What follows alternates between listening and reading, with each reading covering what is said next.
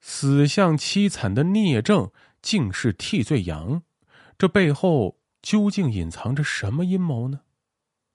西周灭亡后的东周啊，逐渐进入了弑君三十六，亡国五十二，诸侯奔走，不得保其社稷者不可胜数的春秋时代。而之后的战国时代啊，更是充满了血腥的味道。大家好，我是冷军，欢迎收听冷兵器研究所在喜马拉雅独家推出的音频节目《天下兵器》。在战国时期的韩国啊，发生了一起著名的凶杀案，被害人呢是韩国的国君和相国。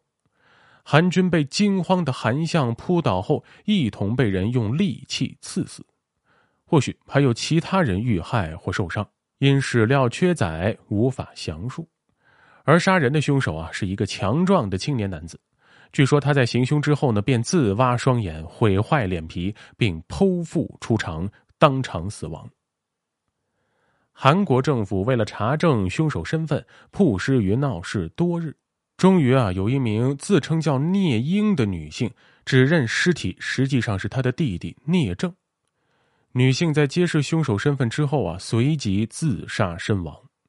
但案件的真相逐渐显现出来，有迹象显示啊，一位名叫严遂的魏国人，原本是韩军的宠臣，与韩相发生矛盾，故而导致了这场凶案的发生。《战国策》与《史记·刺客列传》中呢，都详细描写了严遂为了刺杀韩相，探访隐姓埋名的聂政，并耐心的等待他侍奉老母宋忠。聂政因感动于严遂的诚意，不惜一切代价，终于成功刺杀了韩相。因此，聂政便成为与专诸、荆轲齐名的伟大刺客，为后人传颂。一位无名的壮汉奋勇一搏，杀死一国君主和相国，震动列国，名传后世。先有司马迁为其作传，后有嵇康抚琴旧录，他的事迹啊凝固在文字和音乐中，被中国人牢牢记住。然而啊，当我们对事件的本源进行考察，重新翻开《史记》进行查阅，却发现啊，这一事件仍然处于迷雾之中。《史记·韩世家》记载，列侯三年，聂政杀韩相侠累，并没有说韩列侯同时被杀。韩列侯是在位十三年才去世。《战国策》与韩非子在记录这件事儿的时候啊，均说是韩相与韩哀侯同时被杀。而按照《史记》的记载呢，韩哀侯是韩列侯的孙子。《史记·韩氏家》中记载啊，他是被一个叫韩延的人刺杀而死。古本竹书纪年则记载，刺杀者为韩山坚。从韩烈侯三年到韩哀侯遇刺身亡，如果按照《史记》年表，中间啊相隔了二十六年。聂政显然只能刺杀一次。如果是在韩烈侯三年刺杀韩相侠类，就绝不可能穿越到二十六年后再去刺杀韩哀侯。这是一个基本的逻辑判断。那最早注意到这个矛盾的呀，是东汉的无神论者王充。他在其代表作《论衡》中写道：“传书言聂政为严翁仲刺杀韩王，此虚也。夫聂政之时，韩烈侯也。列侯之三年，聂政刺韩相侠类。十二年，列侯卒，与聂政杀侠类相去十七年。而言聂政刺杀韩王，短书小传，竟虚不可信也。”其中啊，所谓相去十七年，可能是古书传抄错误。王充的意思呢是很明白了，也就是聂政杀韩王的说法呀不可信。也可能基于这个矛盾，司马迁在《史记·刺客列传》中呢删掉了《战国策》中聂政兼重哀侯的说法。所以啊，当我们阅读《史记·刺客列传》聂政部分的时候啊，发现其中仅写他刺杀了韩相侠类，而未提韩军。这样啊，从表面上来看，就与《史记·韩氏家》中的记载呢保持一致。也就是说啊，韩哀侯遇刺身亡呢是另有其事，与聂政无关。但是呢，在《刺客列传》中却留了一句：“濮阳严仲子是韩哀侯”，又留下了尾巴。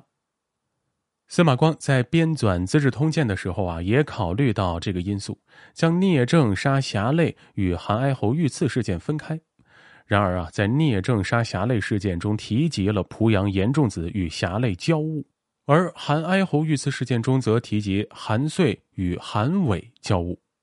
但实际上，严仲子就是严遂，侠类呢就是韩伟。如果说聂政杀侠类与韩哀侯遇刺无关，那为什么两件事的背景却是一回事呢？显然啊，司马光无法解决这个矛盾。周威烈王二十二年，晋国赵、魏、韩三家大夫在平阴大破齐军，生擒齐康公，促成中原诸侯朝见天子的大会盟，从周天子那里讨得诸侯的名分。三家的首领赵吉、魏斯、韩虔在去世后，分别尊为赵烈侯、魏文侯、韩景侯。自周敬王二十三年，赵鞅攻打范氏、中行氏开始。长达九十三年的晋国六大夫兼并战到此啊，算是宣告结束。范中行至三家灭亡，晋国攻势被彻底架空，仅保留绛、曲沃等少量土地的控制权。赵、魏、韩三家走向独立建国的发展道路。天下大事啊，也已经发生巨变。按照后世的历史划分呢，中国的历史已经从春秋时代过渡到战国时代。越国是最后一个春秋霸主，在越王勾践去世后啊，依然保持强势，并协助三晋击败齐国。齐康公虽然被俘，但是很快啊就被三晋释放。不过对于齐国来说啊，齐康公不过是个傀儡，是否释放意义不大。真正控制齐国政局的是大夫陈和。齐国之所以被三晋击败，也是祸起萧墙。不过是陈氏家族内部因瓜分齐国利益分赃不均，导致内乱，给了三晋可乘之机。不过啊，三晋也知道齐国后劲儿十足，一旦处于僵持局面，对己不利，只是通过攻打齐国谋求自身的政治独立而已。而楚国呢，也是刚刚新君继位，上一任楚王楚简王意图干涉晋国内政，却被赵、韩、魏三家联军击败。新上台的楚生王只能暂时保持谨慎的态度，与秦简公建立友好关系，力图对三晋重新发起围攻。秦生王与宋国联合在榆关修筑武阳城，秦人则在洛阴击败三晋，下一步大概实现秦楚会师，同伐三晋。就在这个关键时期，楚生王被人刺杀，凶手不明，于是啊，秦楚联军的计划流产。夹在大国争霸中的郑国为求突破，主动袭击榆关武阳城，却由此引发楚国与三晋在榆关耗日持久的拉锯战。在灭郑的过程中啊，起到关键作用的自然是韩国相国侠类，他是韩哀侯的叔父，在宗室中具有极强的号召力。在他的运作下呀，韩氏家族空前团结，没人敢违背他的命令。也就是在这样的局面下，侠类尊奉着韩哀侯，将韩国都城从阳翟迁都至郑，此后韩国也称为郑国。西周国作为聂政杀人事件中最大的幕后黑手，妄图用暗杀和权谋的伎俩扰乱韩国的政局，也必然引起韩义侯的愤恨。韩义侯上台七年后啊，也就是公元前三六八年，西周威公病逝。韩国与赵国分别扶持西周威公不同的儿子，围绕西周国的继承权展开激战，导致西周国又分裂出个东周国。而那位策划了聂政杀人事件的冯举，在《战国策》中依然还有表现，他的名字被写作冯且，在西周分裂后依然以西周军为正统，利用权谋诡计弄死了西周的叛徒昌他。估计啊，他的后半生也依然是在无尽的挥霍他那用之不竭的计谋，协助西周国苟延残喘吧。